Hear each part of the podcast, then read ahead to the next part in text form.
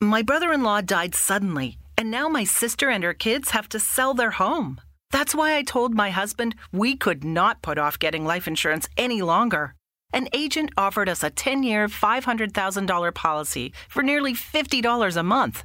Then we called SelectQuote. SelectQuote found us identical coverage for only $19 a month, a savings of $369 a year. Whether you need a $500,000 policy or a $5 million policy, SelectQuote could save you more than 50% on term life insurance. For your free quote, go to selectquote.com. SelectQuote.com. That's selectquote.com. SelectQuote. We shop, you save. Full details on example policies at selectquote.com slash commercials.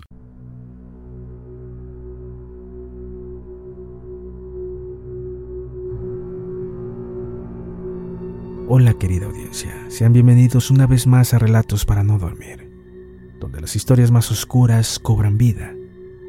En esta ocasión vamos a seguir con el capítulo 2 del Estrangulador de Viena.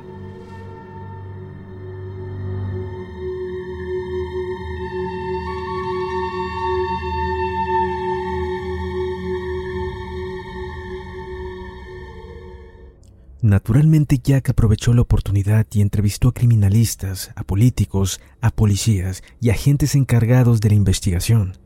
En cierta ocasión Jack tuvo la perversidad de preguntarle a uno de los investigadores del caso si creía que las prostitutas de Austria tenían miedo.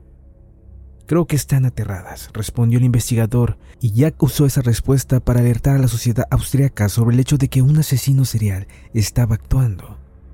Pese a la tropeza de la policía, la prensa sacó sus conclusiones y el 25 de mayo de 1991, un periódico austriaco sacó una nota en el que se hablaba de un asesino serial suelto y se lo bautizaba como el estrangulador de Viena.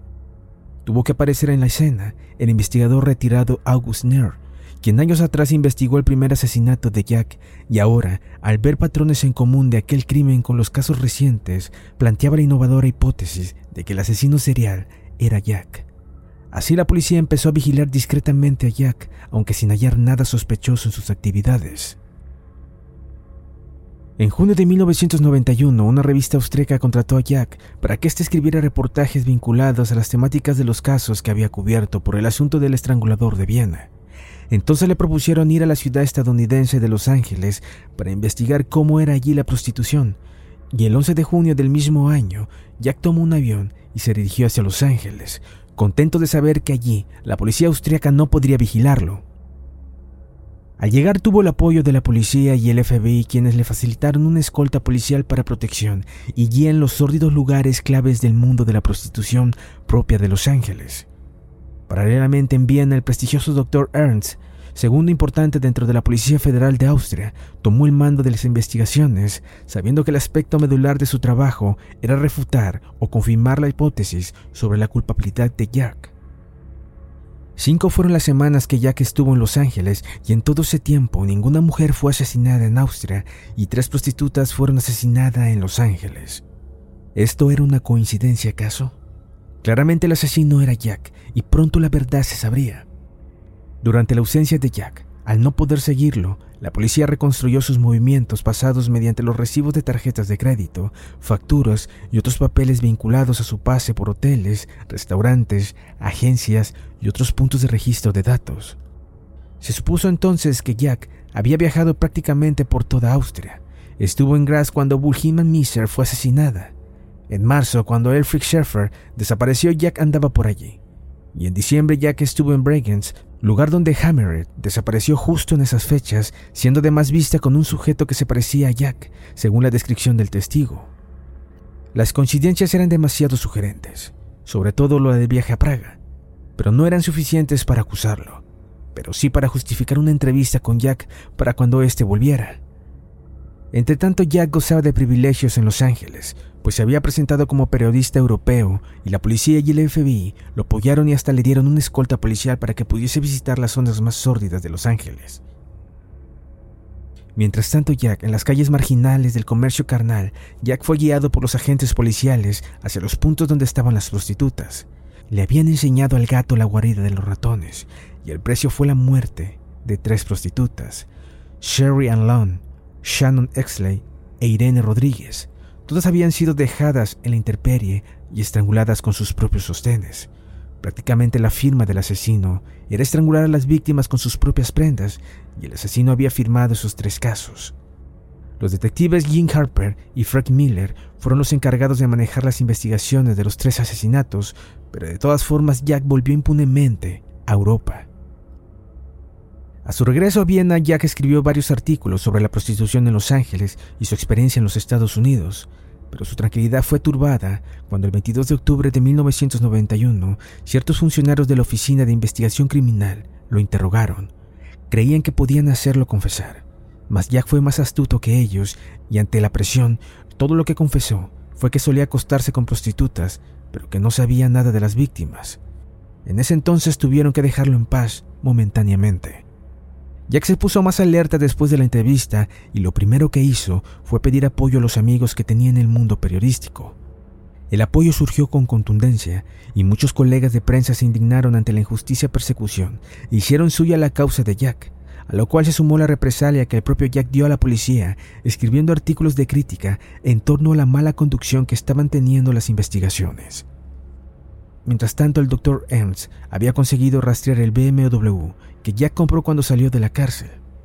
Jack había vendido el BMW para comprar un Volkswagen Passat, pero el propietario actual del BMW dejó que los policías examinaran minuciosamente el auto y entonces algo insólito fue hallado. Un cabello de la prostituta Blanca Bokova, asesinada en Praga. En efecto, los análisis de laboratorio mostraban que el ADN del cabello era el mismo ADN del cadáver de Blanca Bokova por lo que lo lógico fue suponer que Blanca había estado en el BMW cuando éste pertenecía a Jack, puesto que Jack lo vendió después del asesinato de Blanca. Paralelamente al hallazgo, los agentes vieneses se comunicaron con la policía de Los Ángeles, se enteraron de las tres prostitutas asesinadas, dieron información sobre el modus operandi registrado en los casos de Austria, y eso, junto al hecho de que los asesinatos se dieron cerca del hotel en que estaba Jack, hizo pensar a los policías estadounidenses que muy probablemente Jack era el asesino. Por su parte, el cabello de Blanca era una evidencia tan fuerte que permitía hacer un cateo del departamento de Jack en Viena. Al realizar el cateo, los investigadores encontraron varias cosas, pero una de ellas era sustancial, la bufanda roja de Jack.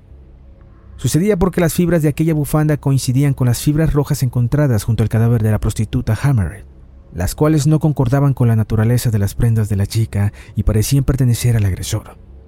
Todo lo anterior fue suficiente para emitir una orden de detención. El inteligente Jack había escapado con su joven novia Bianca Mrak, la cual conoció en un bar, donde trabajaba de camarera, y la cual convenció para que se mudara con él. En teoría Jack se había ido de vacaciones con Bianca, pero la realidad era que sus amigos le informaron que la policía lo iba a detener, y él se adelantó como tantas otras veces. Una vez emitida la orden de detención, todos los periódicos de Austria lanzaron la noticia, sin embargo, en aquellas notas de prensa, Jack no era un criminal, no era un victimario, era una víctima, un ejemplo de ciudadano reformado que estaba siendo injustamente perseguido, un valioso intelectual al que en base a un pasado oscuro los policías habían tomado como chivo expiatorio. La reacción no se hizo esperar y políticos e intelectuales protestaron ante lo que consideraban un intento por fabricar un culpable. Por todo esto la opinión pública estaba a favor de Jack y él intentaría emplearla como quien dispara un fusil hasta agotar la última bala. Para ir a Miami, Jack ocultó al personal de aduana el antecedente penal que tenía por haber cometido asesinato en Austria. Ya una vez en Miami, él comenzó a comunicarse con los contactos que tenía en los medios de comunicación, intentando con ello conseguir apoyo mediático que le otorgase fuerza a través de una influencia favorable en la opinión pública. Pero como contraparte, Jack ignoraba que la policía de Los Ángeles lo tenía como principal sospechoso de los tres asesinatos, por lo que fue desprevenido a Miami y además cometió el gravísimo error de mentir a las autoridades migratorias, ocultando el antecedente penal de haber sido culpable de asesinato en Austria. Ahora, cuando Jack se instaló en Miami, Escribió una carta que tras varias llamadas a distintos medios de comunicación consiguió finalmente publicar, aumentando así la probabilidad de conseguir más fuerza a través de la opinión pública. En la carta se podía leer lo siguiente. Mi viaje no es ninguna confesión, es un acto nacido de la desesperación. No hay forma de probar nada contra mí. Yo estaba haciendo el bien y mi vida era buena, tal vez demasiado. El destino decidió castigarme una vez más por mi deuda con el pasado, pero todavía tengo algo que decir. Si un funcionario imparcial, neutral, determina que la orden contra mí es injusta y la retira, estoy dispuesto a ponerme a disposición de esa persona. Adicionalmente, Jack consiguió otro punto a su favor en la entrevista pagada que aceptó con la revista Airfall, pues en dicha entrevista el entrevistador le preguntó si había forzado a Bianca a irse con él, y entonces Jack puso a Bianca en el teléfono. Y Bianca dijo en un tono muy convincente que se fue con Jack porque quería, que la estaba pasando maravillosamente, que lo amaba y que todo lo que se afirmaba sobre él era falso. En un panorama mediático de tal naturaleza, no resultaba para nada difícil el que la gente creyera en las mentiras que Jack comunicaba a uno y otro medio. Decía que él era un chivo expiatorio, que la policía se le había cargado porque estaba molesta con la libertad que consiguió tras publicar su autobiografía, que los policías estaban determinados a ponerlo de vuelta en la cárcel y que él no volvería a la cárcel y seguiría prófugo hasta que obtuviese un juicio justo. La policía no sabía con exactitud dónde se hallaba Jack, pero habían contactado con la madre de Bianca para que ésta les informara apenas se pusiera en contacto con su hija o con Jack, puesto que cada cierto tiempo le enviaban dinero a Bianca. Para ese entonces Bianca ya estaba atenta a la persecución que pasaba sobre Jack, pero sin embargo tuvo el despiste de enviar a su madre un telegrama en el que pedía dinero y le proporcionaba la dirección en Miami. Entonces la madre de Bianca informó a la Interpol. Los agentes alertaron a la policía de Miami e inmediatamente se emitió una orden de vigilancia sobre la oficina de Western Union, junto a una foto de Jack y una orden de detención y una orden de detención basada en los cargos de haber mentido en la aduana y ser sospechoso de asesinar en Austria. Finalmente lo atraparon y Jack se tranquilizó y bromeó al saber que la primera acusación era entrar ilegalmente en Estados Unidos, pero después se quebró emocionalmente cuando escuchó a un agente del Interpol decir que se le buscaba por asesinatos en Austria. Entonces empezó a llorar, mas poco después se calmó al saber que sería extraditado a Austria ya que en ese país tenía la opinión pública a su favor y el mayor mal posible era la cadena perpetua, mientras que en Estados Unidos lo podían meter a la cámara de gas. El 28 de mayo de 1992, Jack fue extraditado a Austria, donde negó los asesinatos que cometió mientras pudo. Inició así un nuevo diario en la prisión. Escribió cartas a la prensa en que declaraba su inocencia e incluso expresó en una entrevista Sería tan estúpido y loco para que durante la mejor etapa de mi vida, en la que escribo en varios medios, hago obras de teatro, actúo, hago giras y tengo muchas amigas maravillosas, matase a alguien cada semana. El juicio comenzó en junio de 1994 y la condena final fue la cadena perpetua por tres asesinatos en Estados Unidos, uno en Praga y siete en Austria, ya que había prometido no pasar un solo día en prisión y cumpliría, aunque eso implicase ahorcarse la misma noche en que tras la condena le llevaron a prisión. Jack aprovechó una distracción de los guardias y se ahorcó con un nudo hecho con los cordones de sus zapatos e idénticos al que solía hacer con sus víctimas.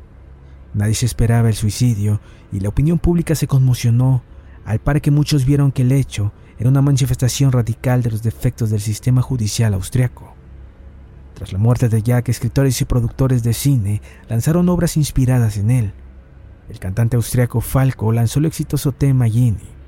También se escribieron estudios sobre su personalidad criminal. Las editoriales reeditaron sus obras literarias con grandes tirajes y Bianca escribió un libro sobre su relación sentimental con él.